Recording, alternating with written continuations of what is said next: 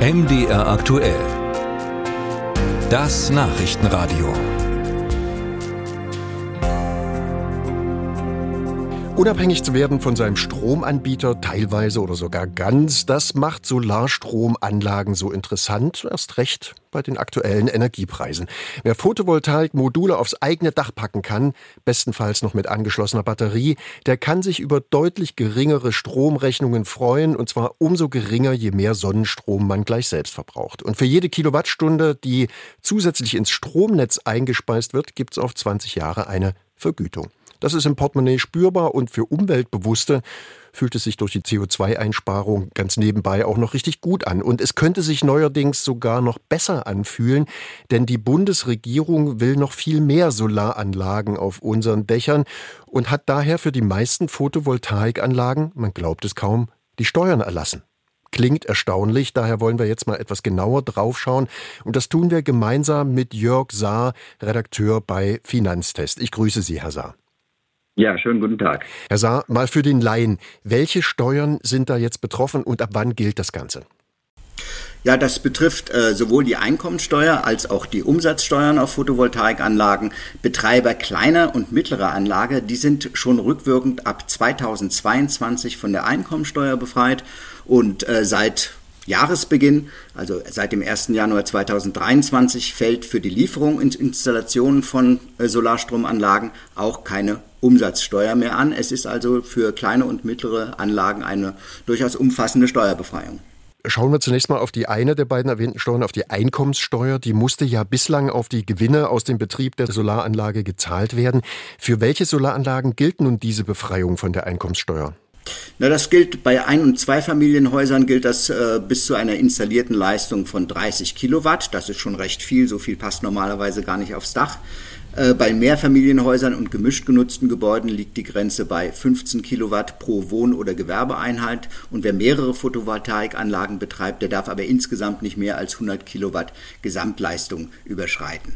Äh, aber unterm Strich bleiben typische Aufdachanlagen in Zukunft äh, oder rückwirkend ab 2022 steuerfrei.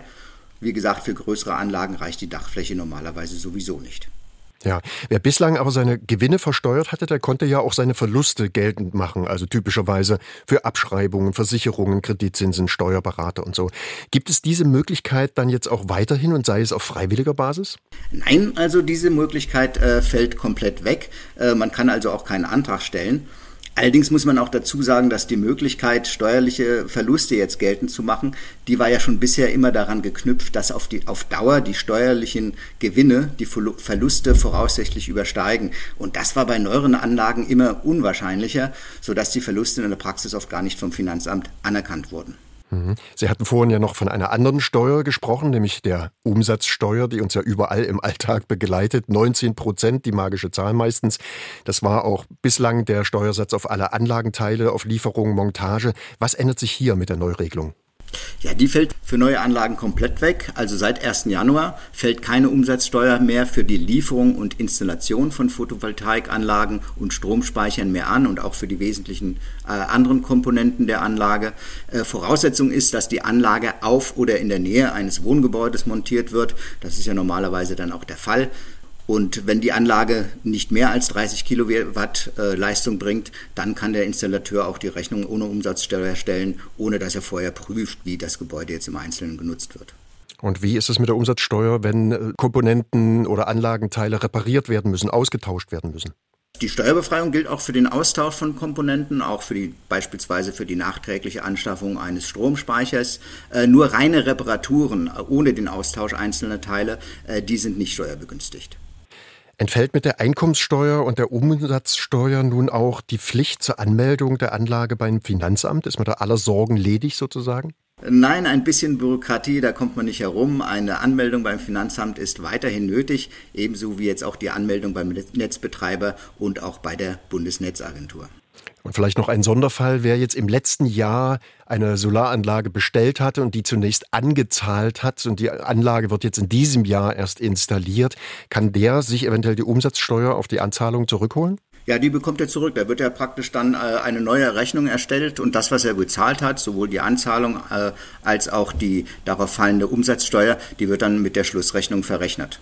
Und ganz beliebt in letzter Zeit ist ja auch für Leute, die jetzt zum Beispiel keine eigene Dachfläche auf einem Eigenheim haben oder so, die sogenannten Balkonmodule, ja. also kleinere Module, die in den Stecker gleich mit dem Stecker betrieben werden.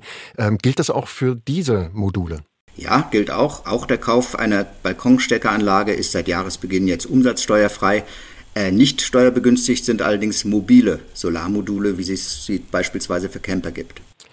Unterm Strich nochmal zum Schluss äh, geschaut, so eine Dachsolaranlage, die bleibt ja trotz Steuerbefreiung natürlich immer noch zunächst mal eine erhebliche Ausgabe und die Kreditzinsen sind ja auch deutlich gestiegen. Ist da so eine eigene PV-Anlage trotzdem noch eine lohnende Investition?